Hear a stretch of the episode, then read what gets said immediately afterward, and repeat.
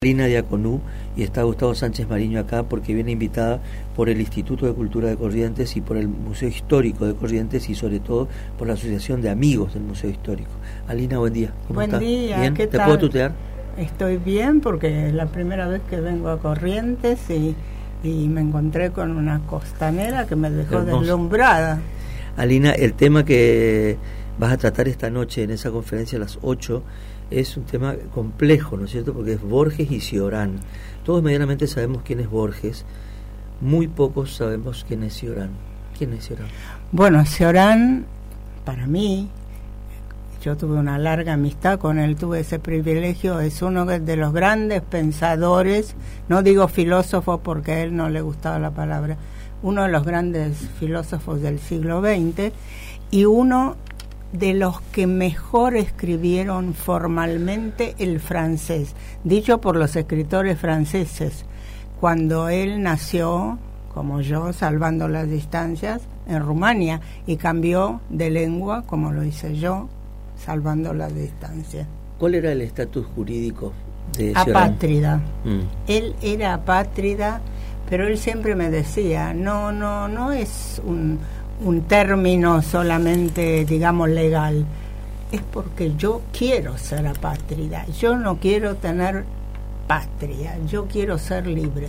Era un hombre que no quería pertenecer a nada, ni a un mm. país, ni a una religión, ni a una ideología. Él quería ser libre para poder opinar lo que se le ocurriera. La forma que eligió para escribir ha sido eh, el ensayo, ¿no es cierto?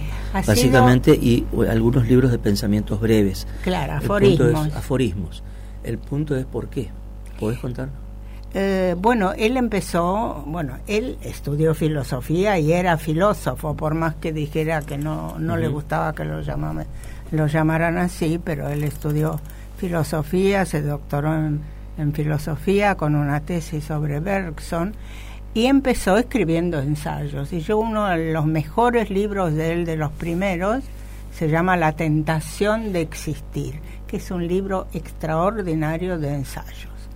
Pero después con el tiempo llegó a preferir el aforismo, porque en realidad, ¿qué es un aforismo? Como yo ahora también estoy escribiendo aforismos y me metí en el, en el universo del aforismo, el aforismo es un ensayo en una frase.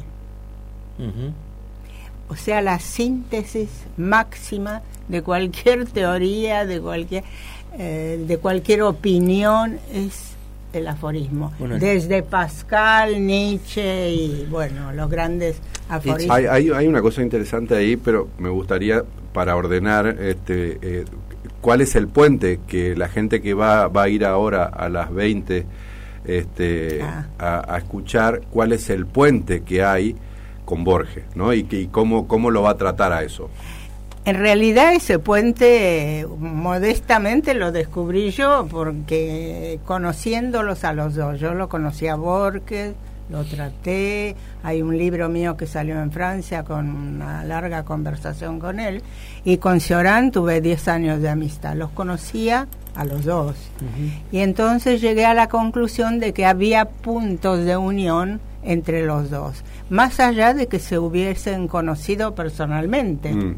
Porque eso también fue un vínculo que existió, pero más allá de que se conocieran personalmente en París y que uno leyera al otro, hay otros vínculos de tipo reflexivo, en lo que cada uno escribió, que a lo mejor ellos ni sospechaban que los unía y que bueno, yo en esta charla trato de desentrañar, pero a nivel así humano, la, la historia fue así.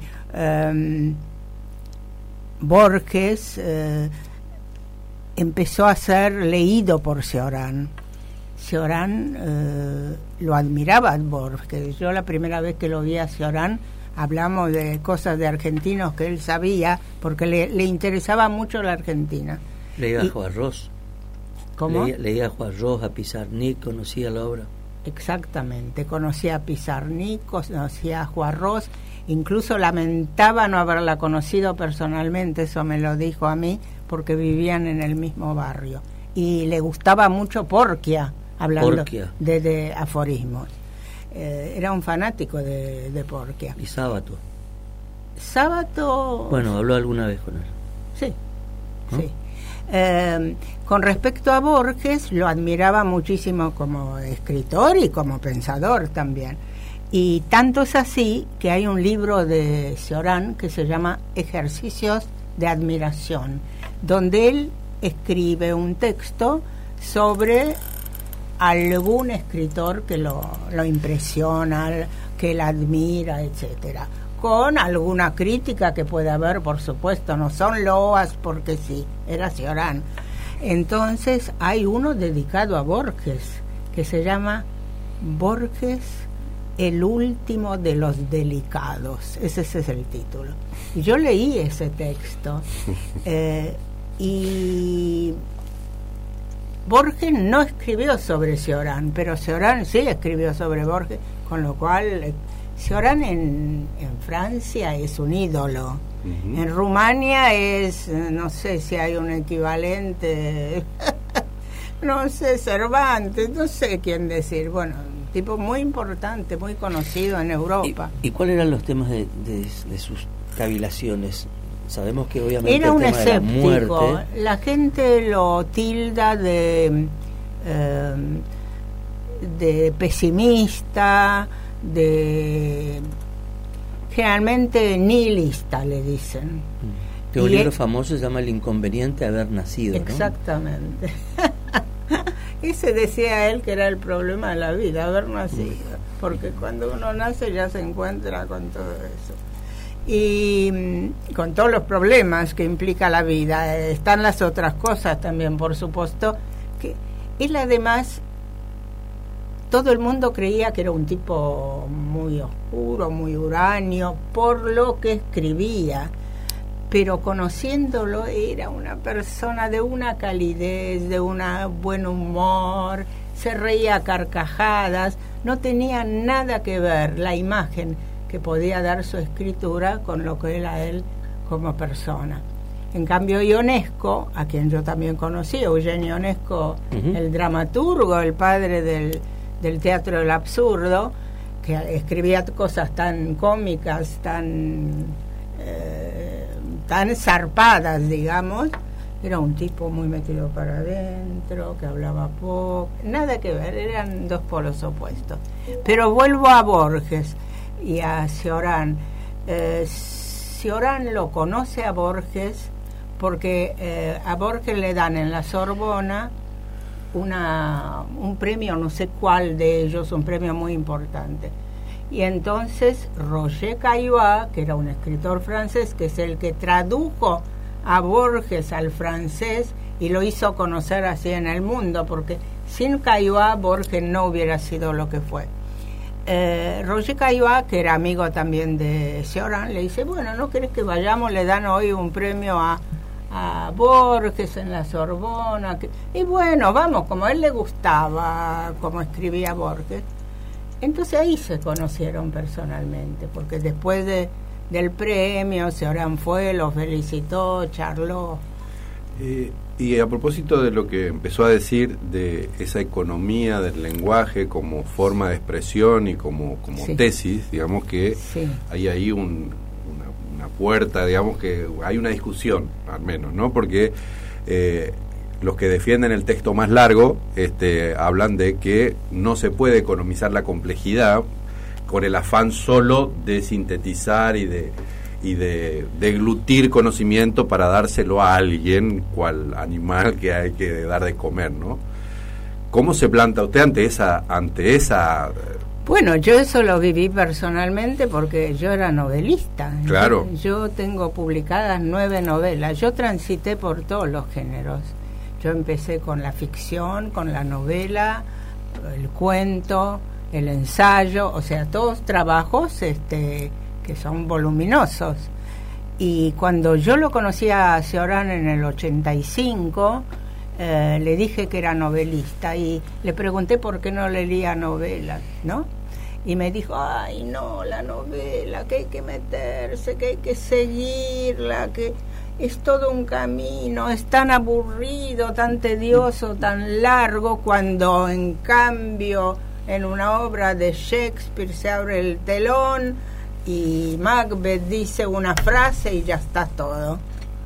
bueno, eh, entonces eh, yo me acuerdo que yo me quedé porque yo escribía novela en ese momento y tanto es así que una de mis últimas novelas se la dediqué a Ciorán y a Ionesco eh, pero yo creo que llega un momento en que él se, después de escribir ensayos, y empezó a como soltar cosas, que es lo que nos pasa un poco a algunos en la vida. no estar aferrado y no querer todo, mm. ¿no? Que es lo que en algún momento uno quiere, tener esto, lo otro, lo... y llega un momento que uno dice, bueno, me empiezo a despojar. Y eso tiene que ver también con el budismo, pero ya es entrar en toda una en toda una charla que... bueno, pero es, tender hacia cierta esencialidad y punto, digamos, sacar toda la otra cosa. Exactamente, ir descartando. Y él lo hace eso llegando a la conclusión de que las, sus ideas se podían sintetizar y de esta manera ganar mucho más en fuerza. Porque una cosa, si uno lee todo un libro y dice, bueno, lo que este esta persona me quiso decir en todo esto es tal cosa, y otra cosa si lee una frase. Eh, una cosa después de 300 páginas y otra cosa después de leer una frase. Y a veces, si vos te fijas, pasa eso, porque de un libro te queda una idea. Claro. Yo lo sé por propia experiencia, además. Él nunca escribió, o sea, ahora nunca escribió una novela, pero yo sí. Entonces es como que eso lo viví, que es ese pase de, de, lo grandioso. Ahora, si Orán era tan tan divertido y paradójico y como quieras llamarlo, que él decía, no, ¿para qué una novela? Tanto tiempo, todo, un desarrollo, todo, esperar el final, que cuando la cosa se puede decir de entrada. Pero después dice, pero, me dijo ese día, reconozco que los libros más importantes que leí en mi vida fueron novelas, mm. empezando por El Quijote. Claro. Le, voy a preguntar que el tema de... Mm, una su gran preocupación por, por, los títulos, ¿no? la existencia, el inconveniente de haber nacido y la insistencia sobre la, sobre la muerte, ¿no? reflexionar sobre la muerte, pero también en esta cosa de el camino hacia la muerte, ¿no? un ser para la muerte, esa es su larga reflexión. ¿no? Eh, el tema era esa vida, para Nacional, no era solo la vida de lo humano, estimo, era la vida. La vida. ¿No? Sí, la idea ontológica. Eso, ¿no? ¿Eso es así? Esa es la pregunta. Eso era así. Y además él tenía, que, que mucha gente eh, polemizaba alrededor de eso, eh, me decían, a mí un día me acuerdo que lo encontré a Octavio Paz cuando vino a la Argentina, me lo presentaron, y un día lo encontré casualidad en la Recoleta, ahí en la Biela, con la mujer que es pintora, y no sé, le dije, yo soy amiga de Ciorán, ah, yo también. Bueno, nuestro amigo siempre recomienda el suicidio. ¿Por qué? Porque aparece mucho el suicidio eh, como salvación en la obra de Ciorán. Entonces yo un día lo hablé con él y me dice, no, la gente no capta lo que yo quiero decir. Lo que, yo lo que yo quiero decir no es que la gente se suicide.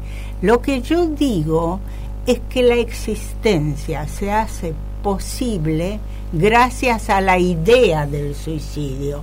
O sea, el hecho de que uno sepa que existe esa solución final. Eso te ayuda a vivir.